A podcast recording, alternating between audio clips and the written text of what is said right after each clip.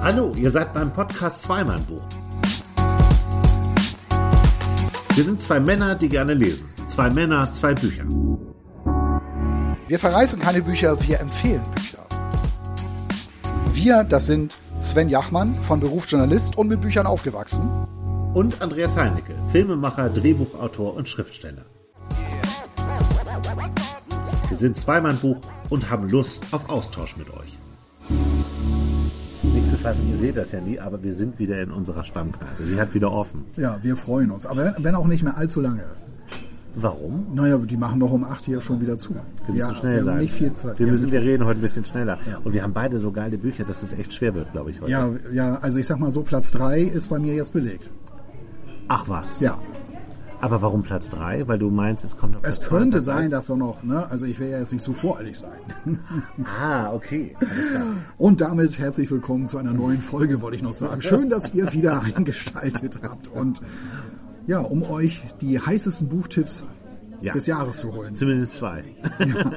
genau, zwei Männer, zwei Bücher. Wir sind Männer, die gerne lesen, sagen wir immer gern. Und ähm, das haben wir beide, glaube ich, kann man sagen, in den letzten zwei Wochen unheimlich gerne getan. Wir haben wirklich zwei Bücher, wo wir uns auch zwischendurch WhatsAppen geschrieben haben. Geil. Ja, äh, ich du, bin, du ich vor bin allem. total begeistert. ja, ja. Was hast du? Das Buch heißt Nighthawks. Ah. Und ist benannt natürlich, das ist der Titel von einem ganz berühmten Ed, äh, äh, Edward Hopper Gemälde. Ja. Ihr werdet das alle kennen, jedenfalls unterstelle Jeder. ich das einfach mal. Ja, ja, Jeder, ja. jeder kennt das. Ja. Nighthawks ist ja das Gemälde von dieser Bar. Wo, und wo ich immer dachte, und das ist wieder so typisch irgendwie, diese Wahrnehmung, wo ich immer dachte, da sitzt nur einer drin. Und die Bar ist so schummrig beleuchtet und man sieht das von der aus Straße der Erinnerung aus. Aus hast du Erinnerung so. heraus habe ich immer gedacht, Alter, das ist ja dieses Gemälde, wo nur einer drin sitzt. Stimmt nicht, da sind vier drin, aber es macht trotzdem einen unwahrscheinlich einsamen Eindruck. Ähm, ist und das ja- ist Nighthawks und ganz kurz, bevor du dein Buch eben Ja, ja. kurz nennst, das ist eine Sammlung von eben halt von Edward, äh, von Edward Hopper Gemälden ähm, und den Kurzgeschichten dazu. Weil, sensationell. weil diese, diese Gemälde, diese Bilder, das sind ja meistens, das ist ja irgendwie nur eine Szene. Und man hat immer den Eindruck, irgendwas ist davor passiert oder irgendwas wird noch passieren. Und das ist nur so ein Ausschnitt also das schreit danach auf jeden Fall, dass man dazu noch etwas sich irgendwie selber noch entwickeln Ja. muss, so ungefähr.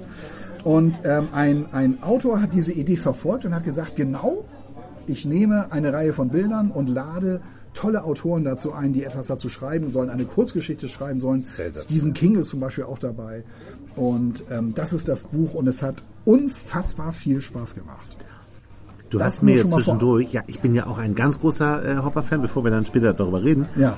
Ähm, ich habe dir ja auch ein Bild geschickt, von, bei mir hängt seit, ich weiß gar nicht, seitdem ich Jugendlicher bin schon, habe ich ein Bild immer mitgenommen bei jedem Umzug und das ist dieses Segelboot. Ähm, auch sehr bekannt von Edward Hopper. Und äh, ich habe auch eine Zeit lang, ich habe auch mal irgendwie so ein, so ein Posterbuch von ihm gelesen oder Mhm. Ja, so. ja. Ähm, ich interessiere mich dafür sehr. Ich f- finde den absolut brillant. Und ähm, Dein, dein Segelbild ist höchstwahrscheinlich, ich bin mir aber nicht hundertprozentig sicher, ist wahrscheinlich das erste Bild, was er je verkauft hat. ach, interessant. Das war irgendwann in den 20er Jahren. Ja. Und dann, danach hat er zehn Jahre lang nichts verkauft. Ich poste das mal auf unserer zweimal Buch Ja, mach das mal. Insta-Seite. Ja, mach das mal. Ne, da, dann über- darüber haben wir gesprochen. ne? Ja. Okay. Dann könnt ihr mal sehen. Ich glaube, das haben auch, das gab es ja sogar bei Ikea irgendwann. Das fand ich ein bisschen enttäuschend dann. Das ist wie mit diesen Das ist Rock- furchtbar. Rock'n'Roll-T-Shirts, die bei H&M verkauft werden. Remons, wo man die Leute am liebsten aus dem T-Shirt prügeln würde. Weil die wirklich mit Punk gar nichts zu tun haben. Ja. Genau. Ich habe auch ein wirklich sensationelles Buch gelesen. Ich sage auch mal mindestens Platz 3 am Ende des Jahres. Also das ist vielleicht ein bisschen mystisch für euch, aber wir überlegen immer schon, wir freuen uns immer auf diese Jahresbest-of-Sendung und deswegen vergeben wir manchmal schon so einfach am Anfang des Jahres oder langsam im Frühling äh, die ersten Plätze. Ich habe gelesen von Jan Weiler. Marvin. Guten Abend. Ein Salat, wer hat denn das bestellt? Das gehört zum Schnitzel. Musst du nicht so ein schlechtes Salat. Gewissen haben. Ich habe gelesen, ähm, einen Autoren, den ich eigentlich schon, den wir schon lange mal äh, vorstellen wollten, weil wir den, glaube ich, beide gut finden. Ja. Äh, Jan Weiler. Und sein neues äh, Buch heißt Der Markisenmann. Ja, jetzt kommt ein Schnitzel. Jetzt kommt das Ja, Schnitzel. Schnitzel, bitte. So viel zum Markisenmann. Ich würde sagen, Erstmal essen, ne? Bis gleich, ne? Ja. Wir haben beide das Gefühl, wir können nicht mehr reden. Zwischen Schnitzel und, Porm äh, Schnitzel und Pizza. Echt lecker, aber drückt ein bisschen. Ja, die Pizza war super. Ja. Ich sitze jetzt stramm in der Pelle. also, Jan Weiler. Er wollte ja schon lange machen. Ähm, sein Durchbruch war ja mit Maria, ihm schmeckt's nicht. Er war lange äh, Leiter des Süddeutschen äh, Magazins, äh, von der Süddeutschen Zeitung, ist äh, Journalist und hatte seinen Durchbruch mit diesem Maria, ihm schmeckt's nicht. Und das war eigentlich immer eine Kolumne. Ich will jetzt gar nicht so wahnsinnig viel über ihn erzählen, aber es ist eigentlich ganz interessant. Ja. Und er hat eigentlich ja seinen ähm, Schwiegervater begleitet. ähm, nach Italien und hat dann ja im Grunde über seinen Schwiegervater geschrieben. Er sagt ja immer, das ist total fiktiv, aber da muss natürlich auch irgendwie ein bisschen was Wahres dran gewesen sein. Das war jetzt ein Riesenerfolg, ist ja dann verfilmt worden, auch mit äh, Christian Ulm. Ich habe sogar noch ein Kochbuch von Maria im Schmeckt's nicht. Ach, da gibt es auch ein Kochbuch Ja, von. weil, weil es, der ist ja Koch, dieser eine, und da gibt es ein richtiges äh, Kochbuch zu. Ist auch Schön. richtig gut. Naja, und dann hat Jan Weiler ja... Ich finde äh, Italien ja super. Ich Italien liebe ist Italien. super. Ja. Ich, Bist du ich ein mag diese, Italien-Fan? ja, ich mag diese alten Städte. Ja. Ähm, wenn man da so durchläuft, das ist einfach ein Traum. Bologna zum Beispiel sensationell. ja, ist auch ein schönes Land, finde ich. Und so reichhaltig irgendwie auch. Ja, ne? auch das Essen ist ja, reichhaltig. das ist irre. Ja. Irre. Ist Was, was Italien alles da zu bieten hat, das ist, äh, da steigst du gar nicht mehr durch. Nein, kommst ja rein damit heute. Nee. Ja, und dann hat er ja, ne? dann Hat er ja mal, äh, das Pubertier, kennst du das? Ja, Ist auch ja. verfilmt worden. Ein bisschen, bisschen albern, aber, aber auch ganz lustig. Und dann hat er zuletzt ja ähm, Kriminalromane geschrieben. Ähm, über so einen Kommissar Martin Kühn. Gibt es auch schon zwei. Ja. Habe ich aber nicht gelesen. Hab ich, habe ich aber nie gelesen. Ja. Und jetzt dachte ich, jetzt ist der Zeitpunkt, der richtige, einen Jan Weiler mal in unserem Podcast zu bringen. Und dann habe ich mir dieses Buch besorgt, der Markisenmann. Ich habe das schon eine ganze Zeit liegen. Da ist auch so eine Banderole drum, äh, Leseexemplar. Ich durfte es aber nicht rezensieren, weil man das jetzt erst, es kommt halt jetzt erst raus. Ich glaube, vor zwei Wochen oder drei Wochen ist es erschienen. Also ganz neu. Äh, wir sind ganz aktuell heute. Und äh, deswegen habe ich das jetzt erst äh, gelesen. Gibt es einen Grund, warum das so 70er Jahre lobmäßig? das ist, ich freue mich. Weil das sieht aus Vielen wie Dank für diese Frage. Genau Sven. diese Tapete hatten wir früher zu Hause. Was glaubst du, was das ist? Eine Tapete. Das ist eine Ne, Das- Markise. Ach, das soll eine Markise Das ist sein. eine Markise. ja. Und äh, dann, damit In sind wir im Gelb, Grunde schon. Orange, dunkelorange, schwarz, so, so, so, so, so Kreise, die sich da so. Ja, es sieht so richtig 70er Ja, Jahre mäßig man aus. erkennt das sofort. Und dazu kommen noch. Ich es glaube auch früher diese, diese Platten von Disco. Das- Ja. Also von Disco, die Sendung Disco hat ja, Ja. auch Platten rausgebracht. Und das war die gleiche Farbe. Stimmt, das sah auch so aus. Ja, Und das ist aber der Style der DDR unter anderem auch. Also das hat damit auch viel zu tun. Und, und ich finde das ja total geil, wenn man so ein Buch hat, wo man dann dieses Cover hat, worüber du sofort gestolpert bist. und während des Verlaufs dieses Buchs erklärt sich das Cover. Ja. Ich mag ja so, so kleine, so Kleinigkeiten. ja. Und am Ende, wenn du das Buch zuschlägst, und das habe ich erst heute getan, ich habe das heute noch durchgelesen, extra für diesen Podcast, dann schlägst du es zu und denkst, so, jetzt habe ich es verstanden. Jetzt habe ich das Cover wirklich verstanden. Und wie geil ist diese Idee bitte? Also, die Geschichte ist die. Ähm, ich fange mal an, ne? Und dann Ja, ja, fang ruhig an. und zwar äh, geht es um, es ist eine Ich-Erzählerin, eine, äh, er hat es aus der Sicht eines jungen Mädchens geschrieben, die ist 15 Jahre alt, das, die heißt Kim. Und äh, es fängt jetzt mit einem ziemlichen Schock an, eigentlich, dieses Buch. Ja. Kim ist äh, bei ihrem äh, Schwiegervater und bei ihrer Mutter lebt sie. Ja. Und sie leben in einem äh, ziemlich äh, reichen Viertel, äh, ich glaube in Köln irgendwo. Und die haben eine Grillparty. Moment, Kim, die 15-Jährige, lebt bei ihrem Schwiegervater, das kann nicht sein. Äh, nicht bei ihrem Sch Hab ich Schwiegervater gesagt. Ich glaube ja. Stiefvater Ja, natürlich. ja. Also äh, äh, ihre Mutter ist das zweite Mal verheiratet ähm, mit einem gewissen Heiko und äh, mit dem lebt sie zusammen. Ja. Und äh, sie ist die Tochter. Sie hat aber ähm, zu ihrem Vater eigentlich ein total schlechtes Verhältnis, was sich so im Laufe des Buchs was immer deutlicher wird und was ein Riesenproblem ist. Ohne dass die Mutter sie gegen ihren Vater aufhetzte. das ist äh, da, äh, Weil das ist ja der Klassiker. Das machen Ja. Frauen ja wahnsinnig gerne. Ihre Ja. Kinder gegen den geschiedenen aber das, äh, äh, Mann du- aufzuhetzen. Aber jetzt äh, greifst du sehr vorweg, weil das ist der Kern der Geschichte. ja, okay. Ähm, Kim hat ein Gartenfest, ein, eine, eine Grillparty. Sie hat einen äh, Halbbruder, nämlich aus der Ehe zwischen dem Horst und, und äh, ihrer Mutter. Äh, Heiko, nicht Horst. Heiko. Heiko. ne? Heiko heißt er. Und äh, sie zündet ihren Bruder an. Auf diesem Grillfest. Und- Aus Versehen, oder? Und ja, nee, eigentlich nicht aus Versehen, sondern ähm, sie weiß, die, ganze, die Frage wird sich die ganze, das ganze Buch immer wieder gestellt. Äh, sie weiß eigentlich nicht, warum sie das getan hat. Und äh, diese Frage, warum hast du das getan, kann sie eigentlich nicht beantworten, weil sie mag ihren Bruder. Und äh, dieser Bruder trägt halt schwere Schäden davon. Ähm, aber er spielt äh, dann für einige Zeit erstmal keine Rolle mehr. Die Eltern jedenfalls reich, ne? dieser Heiko ist ein sehr reicher Geschäftsmann. Ja. Die fahren in Urlaub und fliegen nach Miami, machen Familienurlaub. Aber sie wollen Kim nicht mitnehmen, weil sie natürlich auch denken, Kim hat nicht alle beisammen. genau, die dreht dann irgendwann wieder durch Genau. und zündet irgendwas anderes an. Und also kommen sie auf die Idee, Kim kennt ihren Vater nicht. Äh, der Vater hat sie verlassen, als sie zwei Jahre alt war. Und sie beschreibt, sie hat nur, es gibt nur ein unscharfes Foto von ihrem Mann. Ronald Pappen heißt er, Ronny. Und es gibt nur dieses eine unscharfe Foto und deswegen sagt sie immer, mein Vater war unscharf. Mein Vater ist für mich immer unscharf. Ronny, das ist so ein Ossi-Name. oder? Ja, er kommt auch aus dem Haus. Ach so, okay. Es hat alles noch äh, damit zu tun, auch mit diesen Markisen. Ronny! Und sie ähm, will natürlich eigentlich mit nach Miami, fügt sich aber ihrem Schicksal und wir reden hier über, ich glaube, fünf Wochen im Ganzen. Und da soll sie zu ihrem Vater, den sie nicht kennt, nach Duisburg. Und ihr Vater lebt halt in Duisburg, ihr, Traum. ihr leiblicher Vater. Traum, ja. Und ähm, sie kommt, und deswegen und will ich äh, die erste Passage äh, vorlesen jetzt. Sie kommt halt äh, an und sie hat eigentlich schon, sie sagt auch schon auf den ersten Seiten, äh, ihr Vater ist auch schon aufgrund dieses Fotos und so und was sie, das wenige, was sie weiß, und sie weiß ganz wenig über den. Sie hat eigentlich schon so eine Enttäuschung, dahin zu müssen. Sie will eigentlich in Urlaub fahren, kommt wie gesagt aus reichem Elternhaus. Also Duisburg statt Miami. Genau. das ist Duisburg-Stadt auch schon Main. hart. Das ist schon echt hart. So hätte das Buch eigentlich heißen müssen. Da hätte ich mir da sofort was so da vorstellen können. Aber der Markisenmann. der, der, der Markisenmann ist super. Ja. Der Titel ist super. Du wirst auch im Laufe des Buchs verstehen, warum das so ist. Ja. Und sie kommt also am Bahnhof an. Äh, er ist äh, er ist schmächtig, er ist so ein bisschen unscheinbar und holt sie ab vom Bahnhof. So und äh, sie kommen halt aus dem Bahnhofsgelände und dann, und dann passiert Folgendes. Das ist jetzt eine Seite und die muss ich aber mal vorlesen. Ja.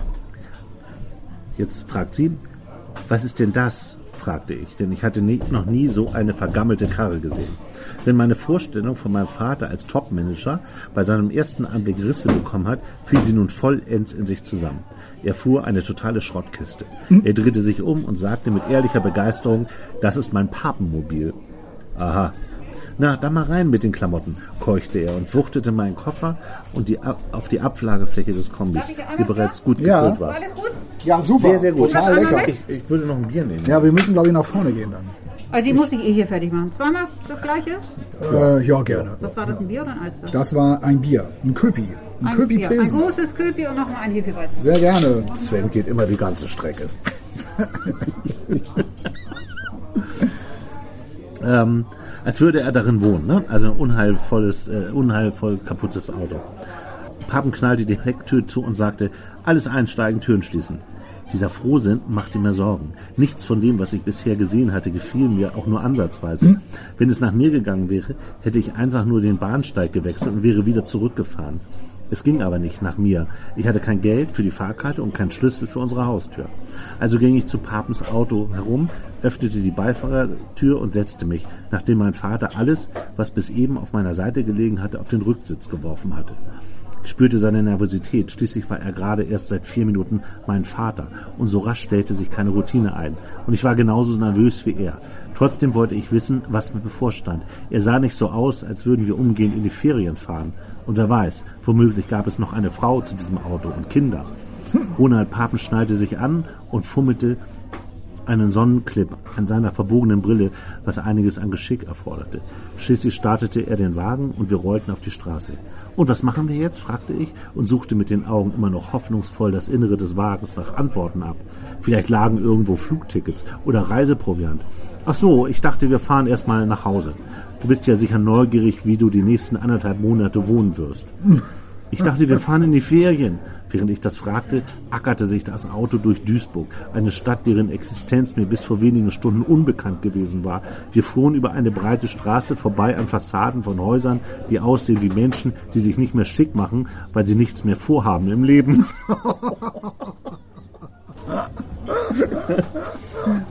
der Ronald Pappen, also der Vater, der wird auch immer Ronald Pappen genannt. Sie sagt dann schon mein Vater, aber auch immer wieder Ronald Pappen. Wohnt in, in so einer alten Lagerhalle. Und nichts ist halt so, wie sie das von zu Hause gewohnt ist. Es Also ist das hat nicht mal Industrial Chic, wie er wohnt. nee, sondern- genau. Es hat einfach so gar nichts.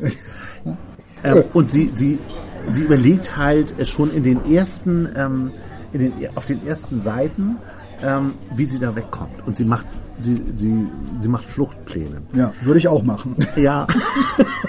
Aber ihr ist irgendwie auch klar, der ist total nett zu ihr, ne? Dieser Vater. Ähm, und sie und sie überlegt halt, wie sie da wegkommt, aber ihr wird auch schnell klar, sie hat kein Geld, sie hat halt auch kein Schiff, sie weiß überhaupt nicht wohin. Und sie hat ja auch ziemlich Scheiße gebaut, darf man ja auch nicht vergessen. Und ich ähm, muss Nochmal jetzt kurz, wie alt ist sie da jetzt? sie ist 15. 15, ach also ja, sie genau. ist mitten in der Pubertät. Ja. Ähm, wie gesagt, und hatte ihren Vater ja noch, noch nie vorher erlebt. Es war auch nie Thema zu Ja. Hause. Ja. Und ich muss jetzt noch einen zweiten Teil, und dann höre ich auch auf, äh, lesen, ähm, um einfach klarzumachen, sie, Wie ausweglos die Situation ist. na, sie, sie ist jetzt schon, also das, das Buch ist in Tagen unterteilt, ne? also Tag 1, Tag 2, Tag 3 bis Tag 41. geht Ja. es. Und, ähm, Und am sie, achten Tag erschuf Gott den Rock'n'Roll. Das kann bei dir der Fall sein. ähm, und sie, sie gewöhnt sich aber langsam so ein bisschen an diese, an diese Situation. Und sie findet halt raus, er geht zur Arbeit und sie fragt ihn auch, was er macht. Und er sagt, ja, ich verkaufe Markisen. Und er fährt halt Der Markisenmann. der Markisenmann. Und er fährt halt und er fragt sie halt, wie, wie er das macht. Man darf nicht vergessen, ihr, ihr Vater ist ja ein sehr erfolgreicher Geschäftsmann. Und sie findet das halt total komisch, weil er losfährt mit seinem, mit seinem alten Auto, was, was ich gerade beschrieben habe, voll mit Markisen. Und dann guckt er halt die Balkone ab von den Häusern und wo keine Markise hängt, da klingelt er und fragt, ob die nicht eine Markise brauchen. Und weil der Ruhrpott, äh, ich glaube, 5 Millionen Menschen hat, hat er da halt eine große Chance. Ein Riesenpotenzial. Ein, ein Riesenpotenzial. Er ist aber, und das wird auch sehr schnell klar, total unerfolgreich. Er verkauft dann so pro Woche mal, wenn es gut läuft, eine Markise. Sie fragt ihn das halt dann auch so. Und er ist aber mit dieser ganzen Situation, wirkt er überhaupt nicht unglücklich, sondern er wirkt so mit sich total zufrieden eigentlich. Das ist so, er hat sich in diesem Leben zurechtgefunden. Der hat einfach gar keinen Luxus, keine Luxusgüter, nichts. Er hat halt dieses Auto, diese Lagerhalle, in der er wohnt. Und es gibt auch eine Szene, wo die beiden einkaufen gehen und wo der einfach immer genau das einkauft, was der braucht und was der auch isst. Da wird nie was weggeschmissen und so, weil er sich das auch alles nicht leisten Aber dann kann doch jetzt die Figur eigentlich für einen Roman nur dann interessant werden, wenn, wenn der sich jetzt irgendwo hin entwickelt, oder? Also das, Ja, es wird auch auf den ersten Seiten klar, dass es irgendein Geheimnis gibt. Er sagt nämlich, er war längere Zeit weg. Aha. Und ähm, sie, also Sinn dieses Buchs ist natürlich, dass sie rausfindet, wer ist ihr Vater. Es geht um ein äh, Familiengeheimnis. Ja. Ähm, sie will das rausfinden. Und Jan Weiler hat auch in einem Interview gesagt, äh, dass es in jeder Familie Geheimnisse gibt. Und äh, er hat das halt gespielt, dass er dieser Sache auf den Grund geht. Und du merkst halt, wie Jan Weiler über Familie und über Zusammengehörigkeit schreibt, das ist echt sein Thema, finde ich. Okay. Das macht er richtig gut. Das macht er so wie beim Magier im Schmecksicht, da ist es ja auch eine Familiengeschichte, da blüht er auf und das kann der wirklich toll beschreiben. Ja. Diese ganze Gefühlswelt von ihr. Weil sie natürlich Interesse hat an ihrem Vater. Sie will irgendwann wissen, was, was ist das eigentlich für ein Typ und ähm, wie kommt der mit seiner Mutter, äh, mit ihrer Mutter? Da vielen Dank. Dankeschön. So, Das heißt, dann ist das nur Tarnung, dieses Markisengeschäft. Der dealt in Wirklichkeit das im habe ich, großen auch- Stil das hab mit ich auch kurz gedacht. Drogen und Das hab ich auch Waffen. kurz gedacht. Prost. Aber das ist es nicht. Nein. Sie fährt irgendwann mit. Ich lese diesen Teil jetzt gar nicht mehr. Ja. Ähm, sie fährt halt irgendwann mit, weil sie auch überhaupt nicht weiß, was sie machen soll. Sie lernt da äh, dieses, diese Industriehalle, da ist ein Schrottplatz und sie lernt. Jetzt so ein- weiß ich. Jetzt weiß ich. sie blüht auf, Markisen zu verkaufen. Sie zeigt ihm, wie das geht quasi. Sie saugt das in sich Gar auf nicht- gar und nicht ist schlecht. ihm eine Riesenhilfe und erklärt ihm, wie man das richtig Das machen ist gut. müsste. Das ja. ist gut. Das ist sehr gut. Ähm, man muss vielleicht noch sagen, es gibt noch ein paar andere Figuren in diesem Buch. Ähm, es gibt so eine Kneipe, so eine richtige Ruhrpott-Kneipe, wo er ab und zu halt ist, wo er so ein paar Leute kennt. Und sie lernt so einen Jungen kennen, einen Alik, der lebt auf dem, also der hat irgendwas mit einem Schrottplatz zu tun. Nebenan ist ein Schrottplatz und da trifft sie den öfter. Und ähm, sie und dann gehen sie halt immer an diesen Rhein-Herne-Kanal. Und da ist dann so ein kleiner Strand und dann hängen sie da ab und es riecht alles so unangenehm, stickig und so. Und der Vater nimmt das aber alles so, so hin und der hat überhaupt keine Wünsche, keine Ziele. So. Aber du wolltest eigentlich erzählen, dass sie jetzt Ja. mit ihm mitfährt, ne? Sie fährt jetzt mit. Ja. Äh, weil sie das eben, und er, er fragt sie auch, willst du mitkommen? Also er lädt sie so mit ein Ja. und sie will das erst nicht und du merkst auch so, am Anfang ist ihr das auch total unangenehm, weil er ja so ein Vertreter ist eigentlich und er ja nicht mal irgendwo, der, der will Leuten eine Markise verkaufen. Das ist ja auch total absurd. Und du denkst auch die ganze Zeit so, äh, was soll das denn? Und dann sieht sie halt, wie er immer scheitert. Wie er zurück ins Auto kommt, dann fragt sie, wie war's? Also sie bleibt erst einmal, bleibt sie im Auto sitzen, da kommt dann zurück, dann fragt sie ihn, ja, wie, wie war's denn? Und dann, dann sagt er, ach, ganz gut, der eine wollte keine, und bei dem anderen, da war der Mann nicht zu Hause, aber mit dem würde sie dann nochmal sprechen. Und das wir- war dann für ihn schon so ein Erfolg. Und dann hat er halt so ein Notizbuch und schreibt das immer rein. Und er guckt auch sofort immer auf diese ganzen Mietskasernen Ja, ja, klar. und guckt, wo viel noch Markisen. Und der lässt sich einfach überhaupt nie entmutigen. Der ist immer so, er hat eine gewisse äh, Gelassenheit und Zufriedenheit. So. Also es wirkt nach Zufriedenheit. Es ist Weitermachen, immer weiter. immer weitermachen. Ja, genau. Ja. Ruhrpott-Charme. Und irgendwann, also ich muss vielleicht einmal sagen, dass ich eine, eine, eine große Sympathie für den Ruhrpott habe. Ja. Ich mag, ich mag die Art, ich mag diese, wir hatten auch so einen Kollegen, der kam aus Duisburg in unserer Redaktion. Ne? Stimmt, ja. Sorry. Jo.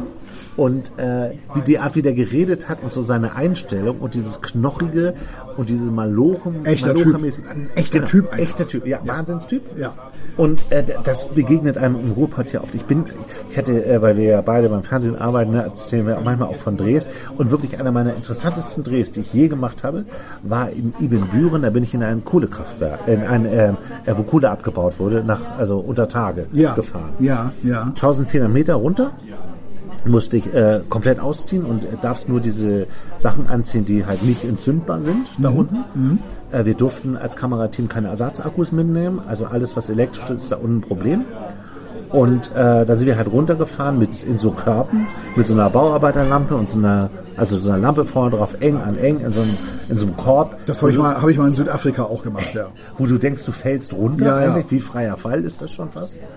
Und dann rattert das so total laut. Und diese Leute, also äh, wir waren das letzte Kamerateam, was da runterfahren durfte in Ibbenbüren. Ne? Jetzt wurden die ja geflutet und, und stillgelegt. Ja.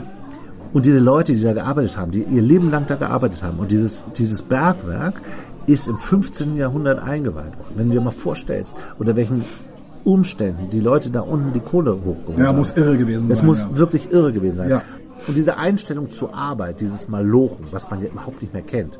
Und äh, wir haben, äh, auf, wenn auf einer Baustelle jetzt über die Hälfte sind Ausländer, die hier Gastarbeiter sind und arbeiten und äh, die Deutschen machen der das halt. Landwirtschaft auch, ne? Und In der Landwirtschaft Landwirtschaft auch. auch. Genau, genau dasselbe. Ja. Wir sind uns halt zu fein. Und das sind aber so Malocher. Und dann dieses Glück auf. Damit ist ja gemeint, ne, komm gut wieder hoch. Ja, So. ja, ja. Und äh, ich habe mich da in der Zeit mit vielen von diesen Leuten unterhalten, weil wir da ja gedreht haben. Und ich hatte eine große Sympathie für die. Ich mag diese, diese Art, diese ehrliche Art. Und äh, das kommt in diesem Buch total rüber. Also der, der weiß, der, der kennt die Mentalität der Ruppe. Diese Kneipenszenen, die beschrieben werden, da gibt es so ein Skat-Turnier und so, das ist einfach wirklich, äh, wirklich toll beschrieben. Lustig, aber eben auch ähm, so, eine, so eine Grundmelancholie ist da drin. Also, sie fährt mit äh, zu diesem Markisenverkauf. Ja, Du merkst, dass ich mich so in Rage rede, weil ich das Buch wirklich super finde. ja. Und fängt an, äh, sich Geschichten auszudenken. Also sagt äh, zum Beispiel, ähm, sie ähm, müssen mal auf Klo. Und das ist ja so der erste Punkt, dass dich jemand in die Wohnung lässt. Ja. Und dadurch gibt sie ihm die Möglichkeit, mehr über seine Markisen zu erzählen. Und er hat immer zwei, ein, zwei äh, Modelle. Einmal das Modell Mumbai und, und noch ein zweites. Und er hat eigentlich nur, und beide sind pottenhässlich. Und die sagen das dann auch. Sagen auch, boah, die sind aber hässlich, wenn es immer gelingt, einen zu verkaufen.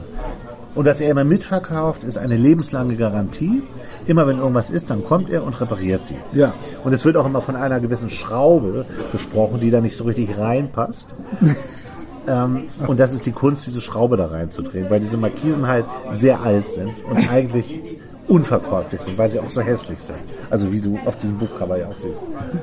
Und sie denkt sich dann, oder ähm, sie, sie, sie sagt, er soll mal auf Jetzt Toilette- weiß ich's. Sie, er soll mal auf Toilette gehen. Er hat die Markisen alle irgendwo aus der DDR geklaut und versucht sie jetzt zu Geld zu machen. Ähm, du bist gut, das weißt du ja auch. Aber das ist es auch nicht. Ähm, ich, kann, ich kann nicht zu viel erzählen, Okay. ähm, aber äh, du bist sehr nah dran. Äh, Ja. Die Geschichte ist, ist ähnlich. Ja. Und sie denkt sich halt Sachen aus über, über Krankheiten, wie krank ihr Vater ist. Also sie erfinden einfach Lügengeschichten. Ja. Und dann über diese Mitleidsnummer. verkaufen die Storytelling als Verkaufshilfe. plötzlich- Genau. Aber dadurch verkaufen die plötzlich äh, Markise. Storytelling ist das A und O. Storytelling ist das andere. Der Weinhandel wäre ohne Storytelling undenkbar. Ich sag dir das. Ein ganz berühmter Amerikaner ist damit berühmt geworden, der aus Polen dahin eingewandert ist. Wie heißt der? Ganz bekannter YouTuber. Wie heißt denn der noch? Der hat genau das gemacht. Ja? Der, der, hat, der hat angefangen, ich glaube, das war der Weinhandel seines Vaters. Und mit dem Weinhandel ist er online gegangen. Dieser, Ja. Das ist ein ganz berühmter YouTuber geworden. Der ist auch heute noch ein ganz berühmter Name. Kenn ich nicht. Und, und der hat genau das gemacht. Storytelling. Storytelling. Und sie denkt sich halt Geschichten aus von schrecklichen Krankheiten Ja. und der Vater, der sei so krank und müsste mal auf Toilette. Und der, der spielt es auch mit, aber ihm ist das total unangenehm alles. Aber er macht es mit, weil du merkst schon, er hat seine Tochter schon echt vermisst. Er hätte sie gerne öfter gesehen und sie will halt auch wissen, warum ist er denn gegangen damals. Und Das, äh, da ist dann das große Geheimnis, was ich auch eben erst am Ende des Buchs auflöst. Deswegen kann ich das einfach nicht erzählen. Okay, ja, ja. Äh, und natürlich, die haben eine Vergangenheit und es findet, äh, es kommt auch raus mit der Zeit, dass der, ähm, der Heiko, also der ihr Stiefvater, nicht Schwiegersohn, Stiefvater, und er mal ganz, ganz eng befreundet waren. Und du merkst, es ist da irgendwas passiert damals und es ist wirklich was Schlimmes passiert. Und äh, das löst sich aber erst, deswegen will ich das jetzt in keinem Fall erzählen. Ich kann nur so viel sagen, der Ronald Papen und der Heiko sind beide in der DDR aufgewachsen und äh, haben sich eigentlich so kurz vor der Maueröffnung kennengelernt und äh, haben beide die gleiche Frau geliebt, nämlich die Mutter. Ja, das ist ja immer schlimm. Ja, Stasi noch irgendwas? ja. Ah, alles Ja. klar. Also jetzt hör mal auf. Ich habe aber so eine schöne Stelle noch. Aber ich sehe schon, das wird, ist ein, scheint ein sehr komplexer Roman. Es ist total komplex. Ja. Es lässt sich ganz leicht lesen und mit wahnsinniger Spannung. Kannst kaum aufhören. Und ich finde das so toll, dass du an vielen Stellen lachen kannst, aber auch an vielen Stellen total nachdenklich wirst und das ganz toll findest, wie dieses Familienkonstrukt beschrieben wird und ihre und ihre Gefühlswelt so. Ja. Und auch wie sie ihren Vater immer mehr kennenlernt und den total super findet. Und dann gibt es halt so lustige Szenen. Sie hört halt Bravo-Hits 47 und 48 immer. Und er, und das findest du auch am Anfang so komisch, hört dann immer nur die Pudis und Manfred Krug. Oh Gott. Und er findet halt diese ganzen Texte toll und sie findet es so furchtbar. Ja. Sie sitzt auf diesem Beifahrersitz und hört diese Ossi-Lieder. an. Oh, Entschuldige. Gibt ja vielleicht. hört halt diese alten Ossi-Lieder Ja. und findet das alles ganz schrecklich. Aber Oh, es er gab- wippt immer mit. Es gab neulich, gar nicht so lange her, da gab es auf der NDR 1 Welle Nord den deutschen, deutschen Musiktag oder ich weiß nicht, nur deutsche Musik. Ja. Und ich habe blöderweise, ich muss immer dann eingeschaltet haben, als es besonders furchtbar war. Und abends haben wir dann auch zusammengesessen, haben da so ein bisschen zugehört und lief auch Das ist ein Kind. Ein Kind. Und dann lief ein Titel von Manfred Krug. Und Ja. mein spontaner Das- Gedanke war, das muss ein Titel sein, den Udo Jürgens abgelehnt hat. Der ist ja So klang totaler das. Kult. Das weißt du, ne? Ich weiß, dass Manfred Krug Kult ist. Ja. Aber man muss Aber nicht muss man Kult immer deswegen gut finden. singen? Nein, muss man nicht. Ja, Ich habe hier noch so eine kurze, eine ganz kurze Passage, die ich so gut finde. Ja. Diese Welt mit ihren Aufgaben und Arbeitsschichten und den festen Gewohnheiten kam mir in den ersten Tagen miefig und armselig vor. Natürlich machte ich mich na- darüber lustig. Teppichklopfstangen hinterm Haus, Waschmaschinenregeln Regeln im Flur, Schuhregale vor der Wohnung, alles so kleinbürgerlich und voller extremer Gerüche. Die Straßen, durch die ich gefahren war und die Häuser, die ich gesehen habe, boten mir auf Anhieb nichts. Sie schüchterten mich eher ein mit ihrer Enge, mit der ungeheuerlichen Vorstellung, dass man dort im Bett liegen und den Mann aus der Wohnung darunter schnarchen hören konnte. Ich kannte nur Hahnwald. Dort konnte man eine halbe Stunde auf der Straße spielen, ohne dass ein Auto kam. Teppiche wurden niemals geklopft. Erst recht im Garten und für die Schuhe gab es Einbauschränke. Man hatte keine Regeln, außer man machte sie. Und man sprang nicht öffentlich in Gewässer. Ich hielt es für normal. Und das war es ja auch. Allerdings nur dort. An der schieren Größe des Ruhrgebiets konnte man hingegen ablesen, dass die eigentliche, die wirkliche normale Welt dort war und nicht auf der Terrasse von Heiko und meiner Mutter. Mir schien sogar, dass die Leute, die wir in Gelsenkirchen besucht hatten, besser darauf vorbereitet waren, wenn sich die Erde eines Tages schneller drehen würde. Also, ähm, sie hat irgendwann natürlich im Laufe dieses Buchs die Mission zu erfahren, was damals passiert ist, warum er sie nie gesehen hat. Und es fängt halt damit an, damit verrate ich nichts. Ähm, sie fragt ihn, warum bist du denn gegangen? Und er sagt, ich bin nie gegangen. Und warum habt ihr euch denn getrennt, Mama und du? Wir haben uns nie getrennt. Und dann auf den letzten 50 bis 60 Seiten löst sich das alles auf. Dann weiß man, warum er diese Markisen verkauft. Die Geschichte von der Schraube löst sich auf Ja. die gesamten Familienverhältnisse und was halt auch hinten drauf steht und was halt stimmt, sie wird in diesen, in diesen sechs Wochen erwachsen, Okay. weil sie plötzlich, Eine Coming-of-Age-Geschichte. mag ich aber, habe ich das für übrig. Ich finde das albern, dass das so heißt, aber ähm, das ist toll. Ja, Ein Buch über das Erwachsenwerden und das Altern, über die Geheimnisse in unseren Familien, über Schuld und Verantwortung und das orange-gelbe Flimmern an Sommerabenden. Und das sind diese Markisen. Und dann gibt es auch so was, auch eine wahnsinnig, kann ich nicht vorlesen, wenn es zu lang ist, eine wahnsinnig witzige Szene. Sie lernen natürlich immer so Leute kennen, die da im Ruhrpott so leben. Und das sind natürlich sehr unterschiedlich, sehr, sehr schräge Figuren. Ja. Und das ist mitunter wahnsinnig witzig. Das ist auch traurig ab und zu, aber es ist auch wahnsinnig witzig. Einmal klingeln sie halt bei so einem Typen, der so, so Mittelalterfeste organisiert. Und der hat auch so, so eine Glatze Das und so ist ein auch Schild so ein und Thema für sich wieder. ey. und er lässt ihn rein, weil fahrendes Volk kommt ja immer wieder, we- kommt ja immer weniger vor. Und dann muss er auch in Talern, wird, muss er das dann ausrechnen, was die Markise kostet und so. Und dieses, und seine Frau ist da auch. Und er, und die ist dann auch so drauf. Und dann reden die halt die ganze Zeit so in diesem Mittelalterdeutsch. Also so wie fahrende Händler und Gaukler und, und oh Gott. Und das ist so schrecklich. Da rollen sich die echt die Fußnägel hoch. Und du, der, der reizt das so aus, Jan Weiner. Ja, wollte ich gerade Das sagen, so- der kann sich da das schön ist so- austoben. ja, ne? der tobt da sich Der aus. kann ein Klischee Und du nach dem anderen da zu, zu Tode reiten. Und du merkst so, was für einen Spaß gehabt, hat, der gehabt haben muss, um, um das zu schreiben. Ja. Also, ähm, ich sag mal mindestens Platz 3. Das ist ein, ich finde, ein absolut großartiges, fantastisches Buch. Und ich frage mich jetzt, warum habe ich denn so wenig von Jan Weiler gelesen bisher? Das ist für mich echt nochmal so, äh, der ist ja nun ein Star irgendwie. Ja, ja, der ist total bekannt Der ist inzwischen. total bekannt. Ja, ja. Und echt völlig zu Recht. Ja, Super, mein Tipp für heute. sensationell. Der Markisenmann. ja. Klingt unglaublich. Ja. Unglaublich gut. Ja, ich habe auch ein, wie ich finde, echt klasse Buch dabei. Und ähm, das Problem ist, man, man kann da auch so wahnsinnig viel drüber erzählen. Man kann allein schon deshalb so viel drüber erzählen, weil weil es ja auch um, um die Bilder von Edward Hopper geht. Ja, toll. Und ähm, allein das ist ja schon eine Wissenschaft für sich. Das würde allein, allein das würde schon, wirken. da kannst du dich stundenlang drüber unterhalten. Ich meine, auf dem Buchcover sie, sie, Also sieht es man sieht ja, fantastisch aus, ja, dieses Buch. ja, allein schon, weil wirklich das berühmteste Gemälde da drauf ist, Nighthawks. Ähm, und das sind halt diese, diese, das ist halt diese Bar, diese, diese vier Leute, die sich da in dieser Bar aufhalten. Wie gesagt, ich habe immer gedacht, in meiner Erinnerung, da war nur einer drin, aber Mhm. es, sind, es sind vier. Es ist ein Pärchen, wie man hier sieht, auch so klassisch amerikanisch gekleidet, die Männer immer so mit Hut und dunkler Anzug. Gibt es auch von Otto oder Udo Lindenberg. Die haben das nachgemalt. Ja, ich weiß. Genau. Und der hat das super nach. Otto hat das großartig nachgemalt. Ja, Wahnsinn. Und bei Otto sitzt, glaube ich, ein Ordifant am Tresen. Genau. Irgendwie so ein Tier auf jeden Fall.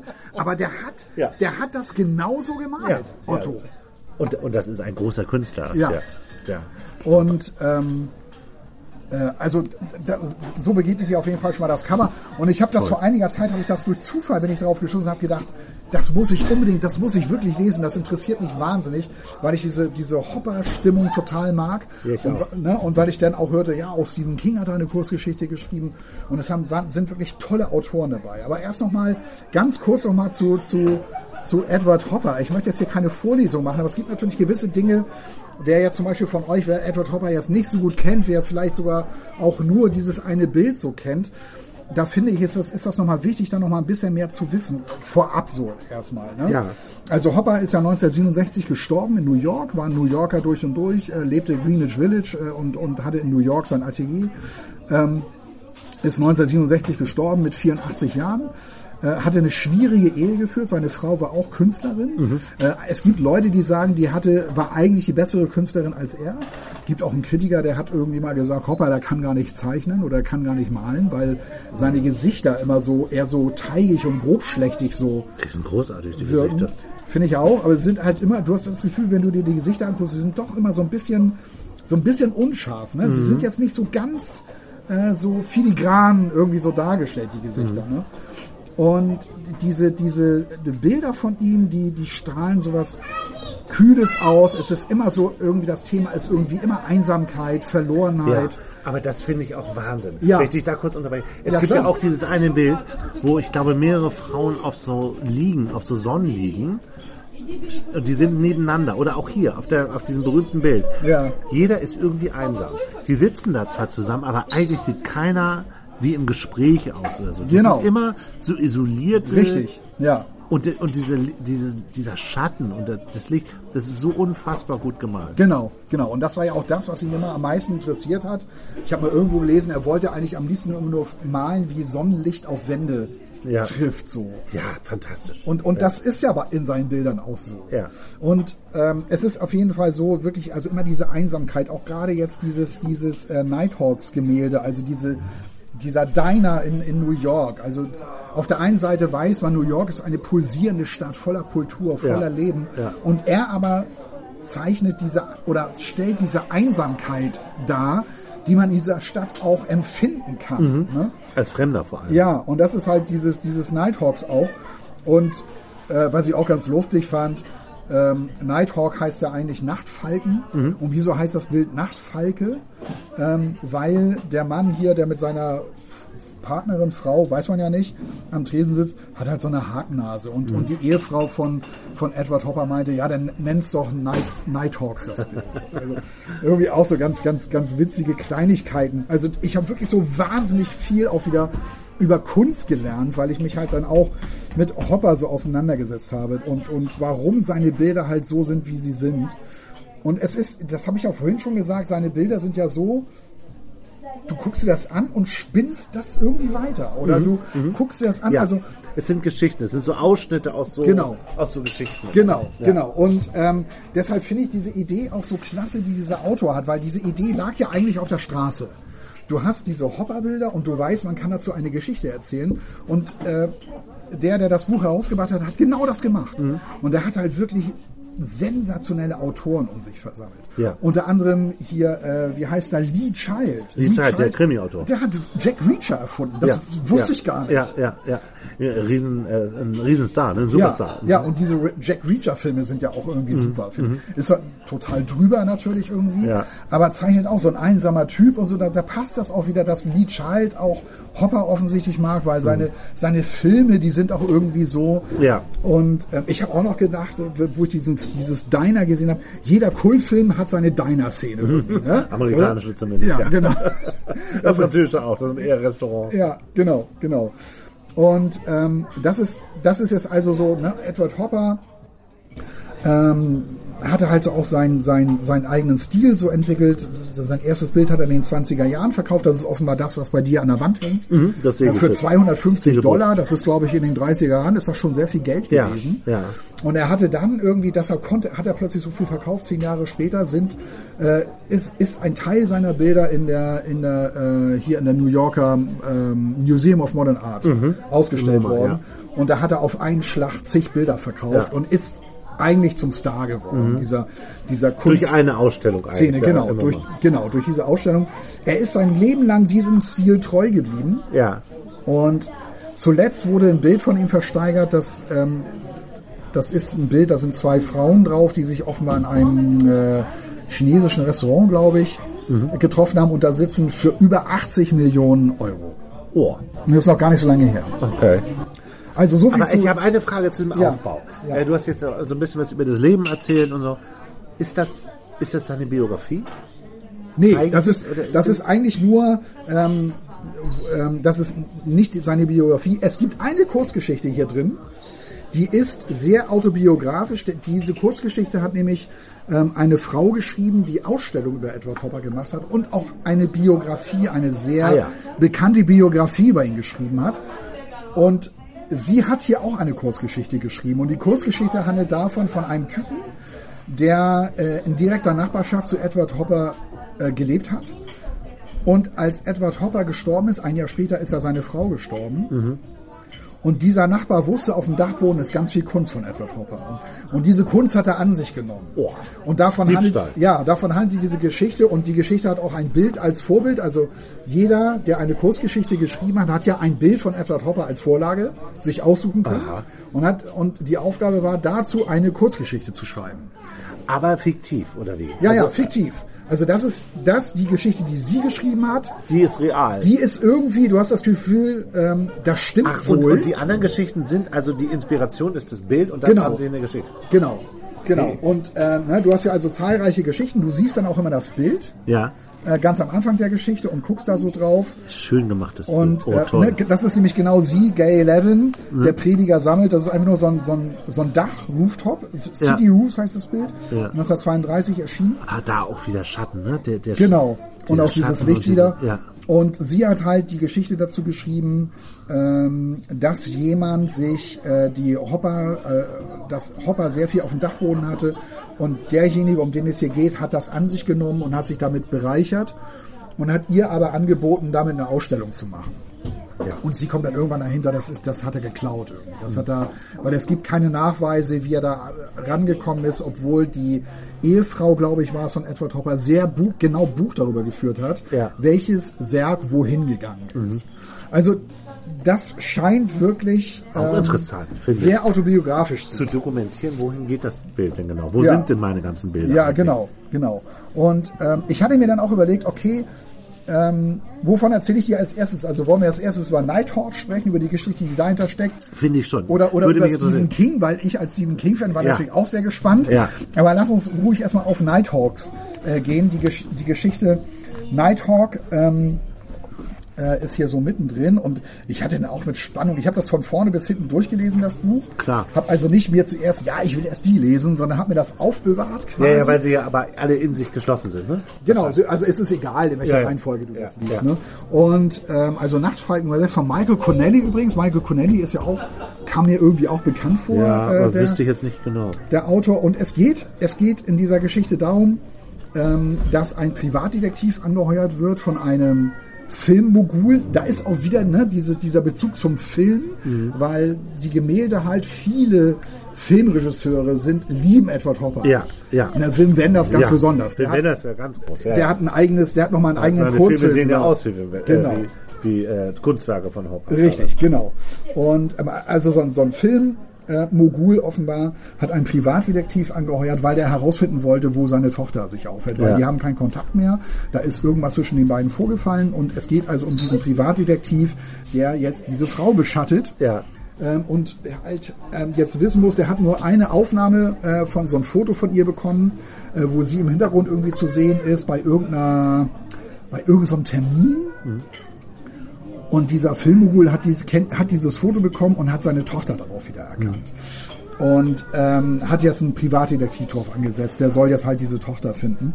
Und diese Tochter äh, geht in ihrer Mittagspause immer in eine Galerie und setzt sich genau vor dieses Bild. Äh, Entstand 1942, finde ich 42, auch interessant. ja. Ne? Also im, im Na, Krieg. Pearl Harbor wurde gerade überfallen Krieg. Mhm. von den Japanern. Es ist im Krieg. Die Stadt ist total abgedunkelt aus Sicherheitsgründen. Ja. Und genau das zeigt auch dieses Gemälde. Diese Stimmung, ja. Mhm. ja. Ähm, und er beschattet also diese Frau. Und äh, sie geht in diese Galerie, um sich dieses, genau dieses Edward Hopper äh, Gemälde anzuschauen, weil sie das halt auch so toll findet. Und sie sinniert dann immer so darüber. Ja. Und er entgegen seiner Gewohnheiten geht sehr dicht an sie ran setzt sich auf dieselbe Bank. Sie sind nur getrennt von so einer japanischen Touri-Gruppe, die sich auch das Bild anguckt. Also das ist natürlich jetzt nicht 1942, sondern viel, viel später Ja, spielt ja, die Geschichte. Und er kann sie also beobachten, guckt immer so, ne, die sitzen so neben ihm und er beugt sich mal so zurück und guckt, was macht sie da eigentlich. Ja. Ähm, und äh, tatsächlich kommen die beiden ins Gespräch, weil sie sagt dann zu ihm, ist das nicht ein wunderbares Bild? Und dann fragt sie ihn, ähm, und, und das will ich dich jetzt auch fragen, lieber Andreas, oder machen wir lieber, lieber über das Cover, und wer sind denn Sie auf dem Bild? Wer sind Sie? Naja, man würde jetzt sagen, die Frau, logischerweise. Oder? Na, wenn, wenn er das gefragt wird, wenn sie ihn Ach so. fragt, wer sind Sie dann auf dem Bild? Also sie fragt ihn das, ne? Sie, wir, sehen, wir sehen einen äh, Barkeeper, ne? Ja, Oder genau. jemand, der Kaffee ausschenkt. Dann sitzen wir einen sinnierenden Mann mit einem Hut der sitzt mit dem Rücken zu uns. und die Frau und dem, den Mann neben der Frau. Die, Genau. Aber glaube ich nicht, wenn sie angeblich Selbstbildnis, das soll Edward Hopper sein und das ist seine Frau. Er hat, er hat Okay. viel sich, er hat viel Selbstbildnis von sich gemacht, indem er einen Spiegel vor sich hingehalten hat, um sich selber zu malen. das sprechen. Okay, also ich soll jetzt sagen, wer von denen ich bin. Kannst du, ja. Also, ja, an- dann würde ich, angenommen, dann du bist würde ich, jetzt der den, dann würde ich den Privatdetektiv. Kellner nehmen, Ja, ähm, weil ich gerne was mache. okay. Und du? du Ich musst das wäre auch beantworten. ja, ich, ich wäre gerne der Mann neben der Frau in diesem roten Kleid, weil ich die Frau wahnsinnig attraktiv Ja, finde. die ist sehr hübsch. Ja, Mhm. ja. Finde ich auch. Also ähm, neben der würde ich jetzt gerne sein. Warum habe ich mir das gedacht? Auf jeden Fall ist das die Geschichte. Sie, sie kommen so ins Gespräch und sie meinte, was soll das hier eigentlich? Ja. Also sie merkt das, dass das kein Zufall ist, dass die beiden ins Gespräch kommen. Und äh, der Privatdetektiv ähm, öffnet sich ihr tatsächlich und sagt, na ja, also hier ihr Vater und so weiter. Und sie will nichts mit ihrem Vater zu tun haben. Und ich fand die Geschichte, also natürlich ist es ein bisschen platt, ne, das Gemälde jetzt so unterzubringen in der Story, dass eine davor sitzt und sich das Bild anguckt. Andere haben das viel cleverer gemacht, das will ich auch gleich nochmal kurz nochmal demonstrieren. Ähm, und ich fand das halt so klasse an dieser Geschichte, dass diese Short Story von Michael Connelly diese Stimmung auch mitnimmt, die dieses Bild so ausstrahlt. Also diese Einsamkeit der Figuren, diese, diese Kühle, diese Distanziertheit, weil am Ende ähm, der Geschichte ist es so, dass ähm, er hat irgendwie so ein Prepaid-Handy bekommen, aus, aus Sicherheitsgründen. Ja. Und soll eigentlich, wenn sein Auftrag erledigt ist und er sie gefunden hat, soll er eigentlich dieses Handy wegschmeißen. Und er, er ruft dann aber diese Tochter nochmal an und sie telefonieren dann nochmal Ja. und sagte und, und, und dann und sagt dann noch zu ihr, hören Sie, sagte er, ich werde dieses Telefon nicht wegwerfen, okay? Ich weiß, dass das so geplant war, aber ich werde es behalten. Sie können mich jederzeit anrufen, okay? Wenn Sie Hilfe brauchen oder einfach nur mal reden wollen. Sie rufen mich jederzeit an, okay? Okay, sagt sie, dann behalte ich dieses Telefon wohl besser auch. Sie können mich ebenfalls anrufen. Und dann äh, geht das so zu Ende und dann äh, äh, noch einmal wanderten seine Gedanken zu dem Mann, der allein am Tresen saß. Dieser Mann bin ich, dachte er, während er fuhr. Ach, wie schön. Und das ist irgendwie, das finde ich, ist so ein, Ja. ist ein ganz, ist ganz toll gemacht. Ganz toll. Ja. Und Es ist eine super Idee, Ja. Bilder zu nehmen und daraus Geschichten zu machen. ja, Ich kenne eine, eine Künstlerin, die ähm, malt zu Musiktiteln. ja, Also ihre Bilder haben alles Namen von Bands oder Okay. von Bildern. Ja. Äh, oder von äh, Künstlern, von Einzelkünstlern. Finde ich auch. ist auch, ist auch schön. Ja. Und hier fand ich das besonders großartig, weil der Respekt, mein Respekt vor Schriftstellern ist enorm gestiegen, weil die Ausgangssituation ist ja die gleiche. Ja. Du als Leser siehst dieses Bild ja auch. Ja. und denkst dir, so, hast du deine Gedanken dabei. Und dann liest du diese Kurzgeschichte. Das ist super. Und dann denkst du, Wahnsinn. Hast dir den Spaß gemacht, dass du dir auch eine Geschichte ausgedacht hast über so ein Bild? Ja, ich, ich, ich hab's, ich hab's tatsächlich, ich hab's teilweise versucht, ähm, habe das aber so schnell auch überhaupt nicht auf die Reihe bekommen. Es gibt tatsächlich ein Bild, ähm, das ist das hier gleich am Anfang. Das ist auch ganz bekannt. ja, ne? Cape, Cape Cod Morning. Man sieht eine Ja. Frau wieder im roten Kleid, die aus einem Fenster schaut. Der Betrachter selber steht vorm Haus, wie so ein Spanner eigentlich. Ja, ja. Und sieht halt diese Frau auch so tief dekoltiert und so, wie sie irgendwie aus dem Fenster guckt. In so einem Und- viktorianischen Balkon, in so einem, in so Genau. einem Wintergarten. Winter, äh, Genau, so- alles ist so im Schatten, nur sie ist so hell erleuchtet, sie steht Ja. in der Sonne, das ist oft bei etwas aber Wahnsinn, so, ja, ganz dass die toll. Leute, um die es geht, in, in diesem Sonnenlicht stehen. Ja, im Spotlight so. Ja, genau. Und sie guckt irgendwo hin und ähm, der Lawrence, Lawrence, Lawrence Block, der dieses Buch zusammengestellt hat, ähm, hat erzählt äh, im Vorwort, ähm, es gab einen ganz bekannten Autor, der sollte dazu auch eine Geschichte liefern, konnte er nicht. Deshalb Weil nichts ist, das, eingefallen ist, deshalb, oder? ja, deshalb ist das Bild hier so. Ach, da ist jetzt ein Bild ohne Geschichte. Genau. Das ist das Cape Cod. Genau. Okay. Und da habe ich, da hab ich dann irgendwann gedacht, wenn ich jetzt eine Geschichte schreiben würde, dann würde ich wahrscheinlich sogar diese Geschichte schreiben von einer Schreibblockade. ne? Ein Schriftsteller hat den Auftrag dazu, eine Geschichte und hat eine Schreibblockade. Weil das ist ja auch so ein ganz beliebtes Motiv in der Literatur, Schreibblockade. Ja. Irgendwie, ne?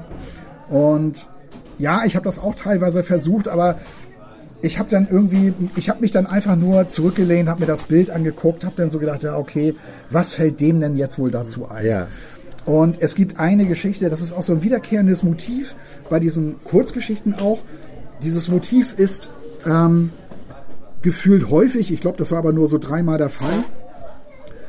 Eine Frau kommt alleine von irgendwoher nach New York und muss da irgendwie klarkommen und muss da irgendwie ähm, ein neues Leben anfangen. Ja. Und das ist, das ist eins, das ist, kommt häufig vor in diesem Buch. Und das ist natürlich ein sehr schönes Motiv für Ja, dich ja, als da- Leser, ja. weil du willst natürlich wissen, schafft sie es jetzt oder schafft sie es nicht? Und wenn ja, was machten die so? Und da gibt es jetzt eine Geschichte von einer Frau, die nach New York kommt, die, die nimmt sich da erstmal ein Zimmer. Das ist auch hier oft Thema. Für ein paar Dollar kriegst du irgendwie so ein Zimmer, äh, wo du dann irgendwie erstmal die nächsten Wochen über die Runden kommst. Ja. Und äh, diese, diese Frau sucht natürlich auch einen Job. Ja. Und sie äh, findet tatsächlich auch. hm. Sie, äh, ja, die, Die Mama ist nicht da. Die Mama ist nicht da. Im Hintergrund ruft er so ein Kind nach Mama, aber Mama ist nicht da. Ja, da ist die Mama. da ist die Mama. Und ähm, du fragst dich natürlich, schafft sie es oder schafft sie es nicht? Sie sucht sich einen Job Ja. und äh, findet auch einen. Ähm, und das ist dieses berühmte äh, Buch, das heißt, glaube ich, ähm, Verlassenes Büro oder irgendwie so. Ja. Muss ich gleich mal, äh, nur um den Titel nochmal nennen zu können, äh, muss ich nochmal ganz gut, kurz nachschauen. Wie heißt es? Abends im Büro, genau. Und das ist auf Seite 197. Ich blätter das mal kurz auf. Ja. Ah, das ist schon toll gemacht. Da ist immer das Bild und dann daneben Genau. beginnt dann so der Text. Das ist äh, wirklich. Und du fragst dich natürlich, okay, was ist das jetzt für eine Geschichte? Und, man, und das Bild ist so. Da sitzt ein Mann am Schreibtisch und liest irgendwas und daneben steht eine Frau. In so einem Office blauen in Blau- Kleid, in so einem ne? blauen Kleid und, und guckt. Und was er macht. Genau, und guckt da so hin. Und äh, dahinter wird jetzt also die Geschichte gestrickt, die ist vorher allein nach New York gekommen, hat sich einen Job gesucht, ist genau in dieser Kanzlei gelandet. Ihr Vorgesetzter auch ein total netter Typ. Und äh, sie macht das ein paar Tage, dann kommt sie wieder zu ihrem äh, Hotelzimmer, rutscht irgendwie aus und knallt mit dem Kopf auf den Asphalt und ist tot. Oh. und lebt als Geist aber weiter. Ich weiß, ich glaube, vielleicht gibt es dafür in der Literatur auch einen Begriff. Ich hab, musste mich sofort an den Quentin Tarantino-Film erinnern, der ja auch mit diesen Gangstertypen da total witzig, spritzig anfängt. Und dann landen sie in dieser Bar, wo dann diese, wo dann plötzlich, wo sich alle in Vampire verwandeln. Und wenn du das Genau. zum ersten Mal siehst, ohne dass du das, vo- ohne dass du das vorher weißt, so ging mir das jedenfalls. Ich wusste überhaupt nicht, was in dem Film abgeht. Ich habe mich nur noch totgelacht. Ich auch. Ja. Ich auch. Da sagt George Clooney doch an irgendeiner Stelle, was machen wir jetzt zuerst? Als erstes erschieße ich diese beschissene Band. Welche heißt denn der noch? Ja, da- gan- also ganz bekannter Film von Quentin Tarantino.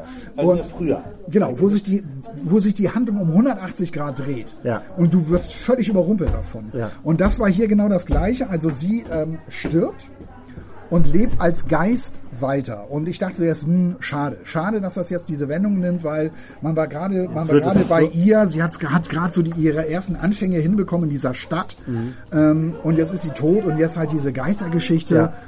Finde ich irgendwie, fand ich echt schade eigentlich. Aber ähm, Darf ich ganz kurz, nur um die Lücke zu füllen? Ja. From Dust Till Dawn. heißt From der. Dusk Till Dawn, ja genau. Okay, weiter. Und ähm, das Ding ist, ähm, Geister können auch ähm, mit der Straßenbahn fahren, sie müssen sich aber konzentrieren, dass die Straßenbahn nicht durch sie durchfährt, weil sie ja Geister sind, sondern dass sie dann auch einsteigen können, um da mitzufahren zum Beispiel. okay. Und das macht sie auch alles. Und am Ende der Geschichte steht dann, ähm, dass sie dann nochmal da in diesem, in diesem Büro ist. Und da muss sie sich auch äh, sehr stark konzentrieren, weil er hat vergessen, ähm, äh, er hat irgendwie ein wichtiges Papier aus einer Akte vergessen. Und sie konzentriert sich, dass dieses Papier irgendwie sich bewegt und ähm, auf den Boden fällt, damit er es sieht. Ach. Und das ist so das Ende. Und wenn er es sieht, wie war das noch? Ähm, und genauso geschah es ein paar Minuten später, doch da war Peggy schon fort und erst am nächsten Morgen, als er sich den Ordner holte, um die Akte zu schließen, stieg Walter Schröer ein leiser Hauch von Staub und Geißblatt in die Nase. Ne, also sie war da. Ist ja traurig. Und ich dachte, hä, Blatt Papier? Hab wieder zurückgeblättert auf dieses Gemälde. Und tatsächlich, Hat, da liegt auf dem Boden ein Blatt Papier. das, tatsächlich, das ist aber. da geil. ist nur eine Ecke zu sehen und ich habe das, Das vorher ist überhaupt nicht aber- gesehen. Ich auch nicht.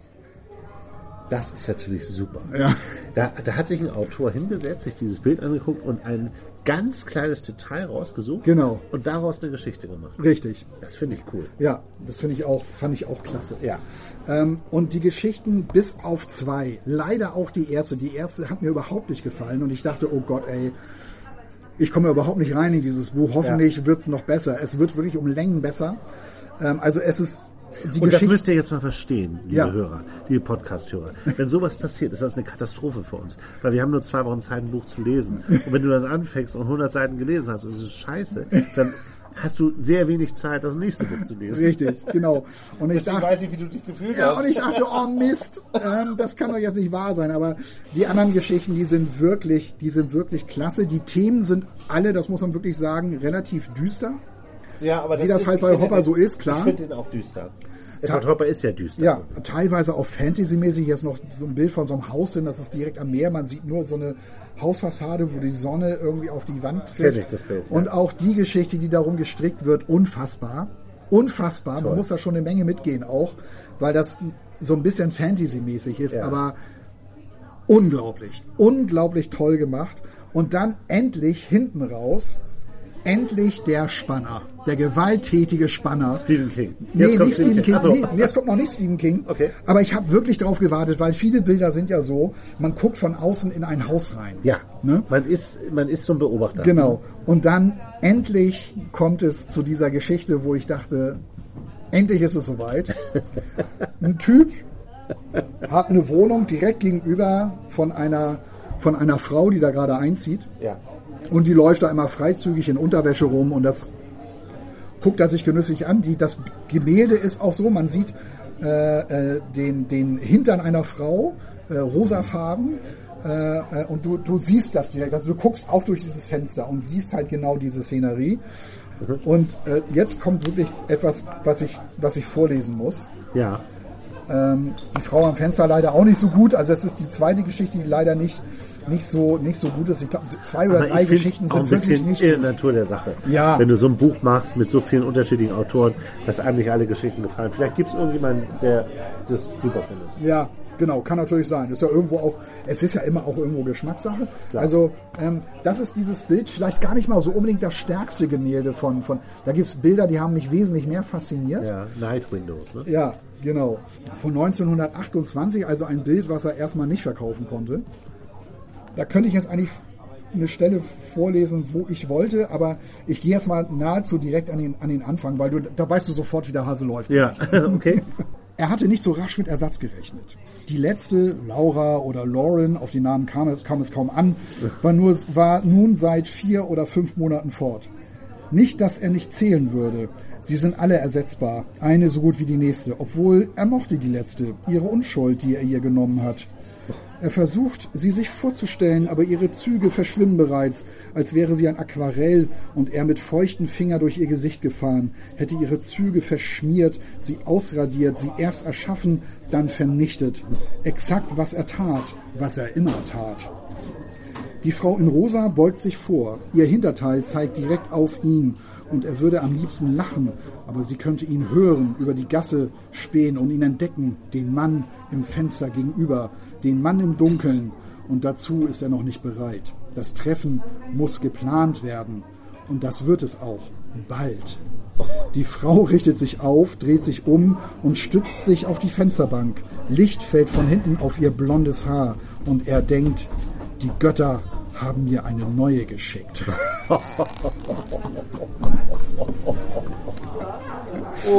Und das ist natürlich, das ist Oh. super. natürlich jetzt naheliegend, eine Geschichte auf ein Edward Hopper Gemälde so zu schreiben. Ja, ja. Aber trotzdem sehr gut. Äh, Ähm, Es ist, es ist eine fantastische Geschichte. Ja.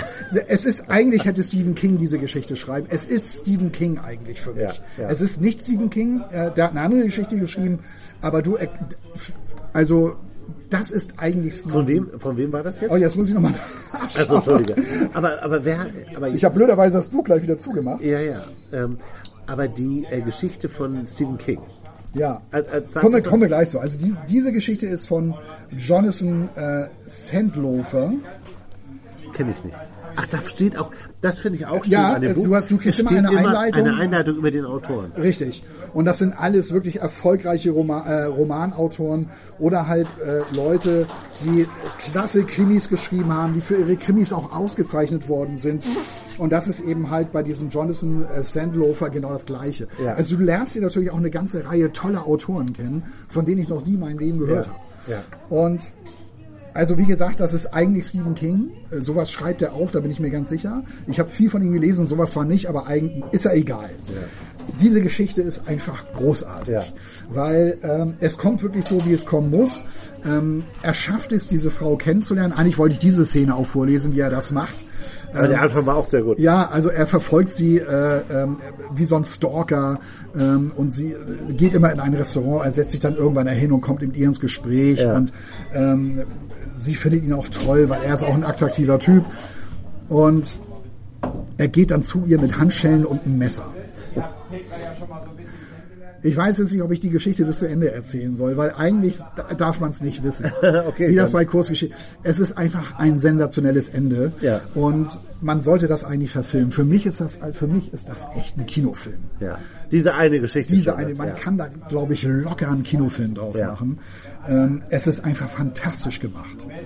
Ähm, Super. Und jetzt, ich könnte noch wahnsinnig, ich könnte noch viel, viel mehr erzählen. Ganz kurz noch die Geschichte von äh, Stephen King vielleicht. Ja, die ist wirklich von dir als Fan und wirklich, du bist ja wirklich ein Fan. Du hast ja schon früher mir immer von Stephen King Romanen erzählt. Ja. Ähm, Und ähm, ja, auch Stephen King, äh, der, der, der, die haben wir noch nie gemacht. haben wir noch nie gemacht. Können wir eigentlich einen Sonderpodcast mal drüber machen? Ja, bin ich aber gar- ja, ich bin nicht so drin wie du. Aber der schreibt ja auch ständig neue Sachen. Vielleicht ja, machen und, wir und die Stephen sind leider auch nicht alle so gut. Also, Ach so, ja, okay, äh, du liest nach wie also vor Stephen den- King der 80er ist was anderes als Stephen King heute. Das Ja. ist echt was anderes. Ja, ja. Auf Wobei jeden, das Attentat sensationell war. Hm? Ja, Aber das habe ich ist- auch gelesen, ja. ja.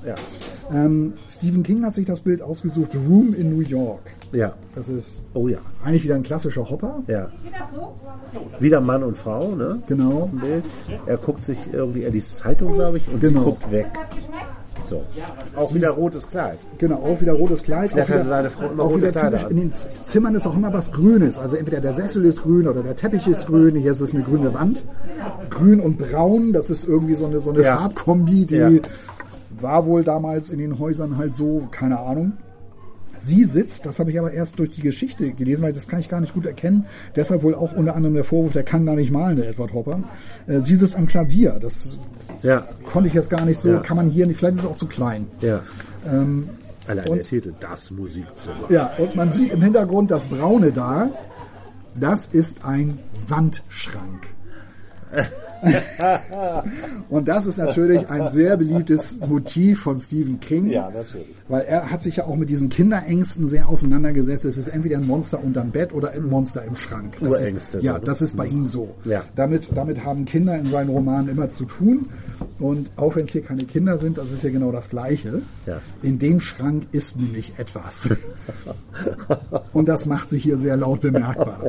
Und die Geschichte ist, die beiden sind in finanzieller Not. Übrigens, die Männer auch immer in Weste bei Edward Hopper. Ja, immer sehr, Weste. sehr gut gekleidet. Ne? Immer, immer das ist auch weißes so ein Hemd, bisschen- Weste und Krawatte, ganz ja, oft. Ganz, klassisch äh, ja, gekleidet. Genau. 30er, 40er Jahre so, da sahen auch die Gangsterbosse so aus. sahen Ja, alle genau. so aus. Wie wir sie aus zig Filmen kennen. Genau, die Ja. äh, auch dann illegal so Schnaps äh, verkauft haben. Eine Gangstergeschichte ist hier auch In der drin. McCarthy-Ära. Ja, gen- genau. Und die Geschichte ist, die beiden äh, ähm, haben finanzielle Probleme, denen geht es also finanziell nicht gut. Und die haben sich darauf spezialisiert, Männer ähm, auszukundschaften und, und zwar reiche Geschäftsleute, Geschäftsleute, die also Geld haben, die entführen sie dann, äh, äh, klauen ihnen erstmal das Bargeld, was sie bei sich haben, entführen ihn und stecken ihn in diesen Wandschrank, wo diese Geschäftsmänner grauenvoll verdursten und verhungern. Oh Gott, Ja, und das ist halt die Geschichte Von Stephen King. von Stephen King dabei. das Musikzimmer.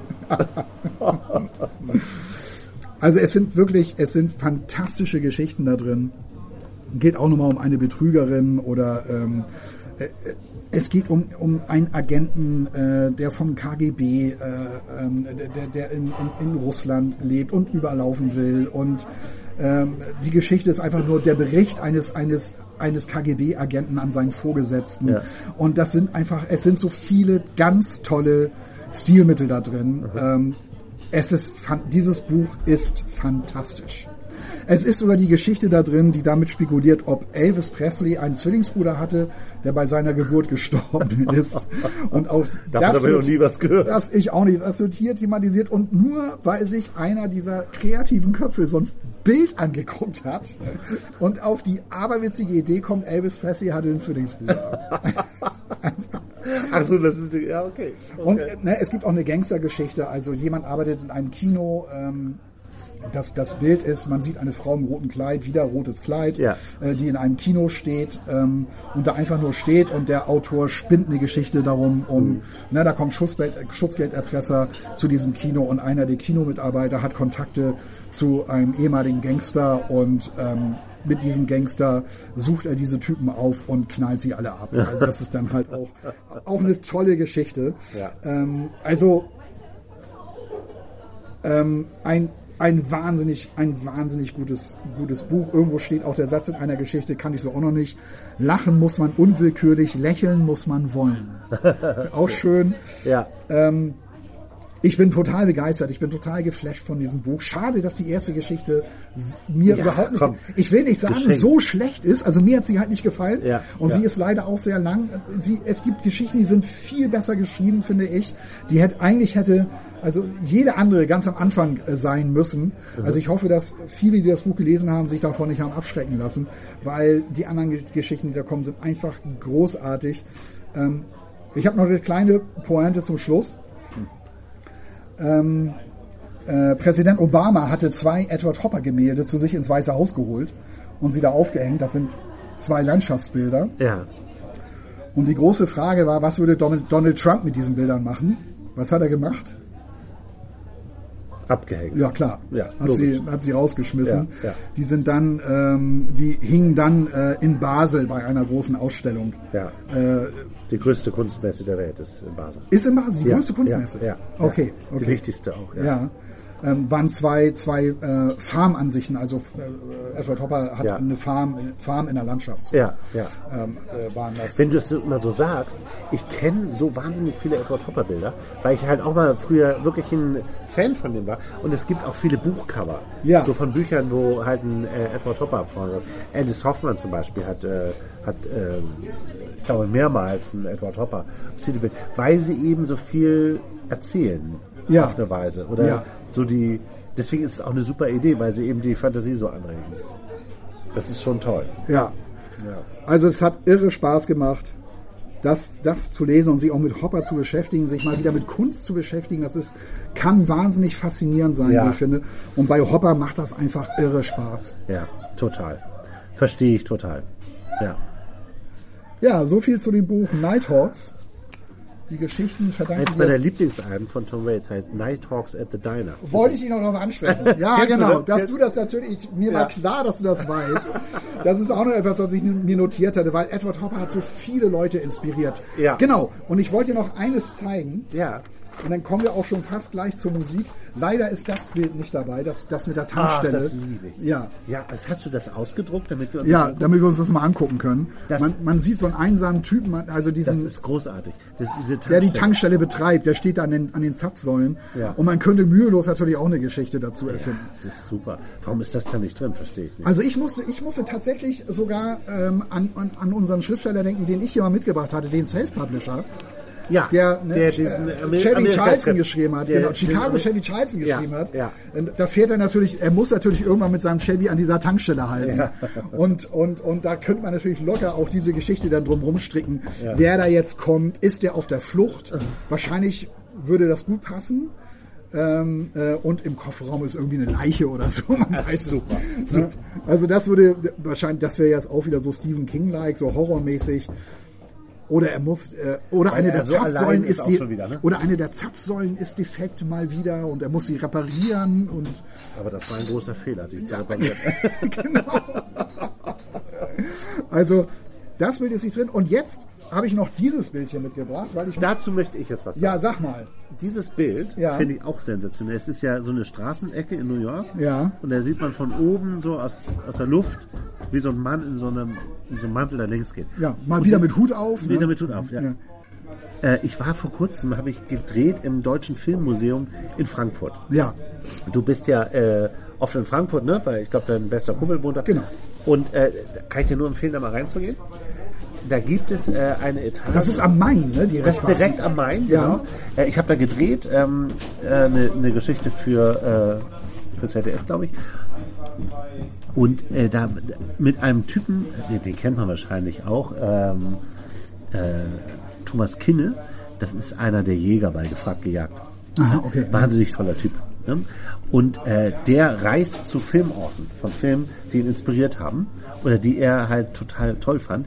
Und er ist jetzt unter anderem äh, zu dem Haus von Shining, also Ja. zu dem Hitchcock-Haus gereist. Ja.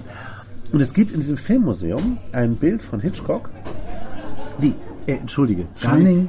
Nicht, nicht von Hitchcock, Psycho. sondern von ähm, Ach so. Stanley Kubrick. Ah, Stanley Kubrick, Stanley ja, Kubrick. ja. Und er hat ja, den Film Shining gemacht. Und es gibt dieses Haus, wie er das gezeichnet hat, Mhm. wo das spielt. Das Hotel, ne? Das Hotel.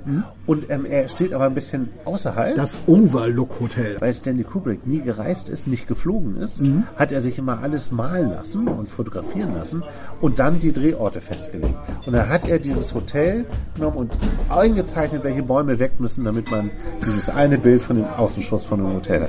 Und das erinnert mich total, weil der so ähnlich gezeichnet hat. Ach so, okay. dieses Bild. Okay. Übrigens, äh, diesen Diner haben viele Hardcore-Fans haben diesen, diesen Diner gesucht in New York, weil Edward Hopper gibt's meinte, aber ja, ja, das äh, liegt da und da an der und der Straßenecke. Und da sind stimmt viele, aber gar nicht, und oder? da, und da sind viele Leute, ja, stimmt irgendwie nicht. Und Da sind viele Leute hingefahren, aber das ist nicht vergleichbar. Also, ähm, aber das nur am Rande. Ja. Nee, weswegen ich Ja. diese Zeichnung von Hopper mitgebracht habe. Das ist eine Luftaufnahme, wie du schon richtig beschrieben hast. Ein Mann von oben, der läuft. Ja. Das hat mich an etwas erinnert, was mit Musik zu tun hat. Denk mal an das Logo eines ganz bekannten Plattenlabels, einer ganz bekannten Band. Man hat das Gefühl, das Plattenlabel ist nur für die Band gegründet worden, aber so war es ja nicht. Also meinst du jetzt nicht Fiction oder... Fast. Ach, du meinst du ähm, äh, in Manchester das Label? Meinst du das Label aus Manchester? Ist das Sydney, Manchester? Nee, ich glaube, die sind in London. Ich bin der Meinung, dass es, die sind in London. Das hat mich daran erinnert, das ist ja auch dieses, dieses, dieses Logo von dem Plattenlabel. Ja, das... Äh, Das Plattenlabel heißt Mute Records. Mute Records, ja. Das Logo ist ja, man sieht einen Mann von oben, senkrecht von oben, Stimmt. wie er gerade einen Schritt nach vorne macht. Stimmt. Und das erinnert mich so daran. Ja. Und ich unterstelle einfach mal, der Typ, der sich das Mute Records Label aus dem Logo ausgedacht hat, Hat sich dieses Bild angeguckt. hat sich vielleicht davon inspirieren lassen. Ja.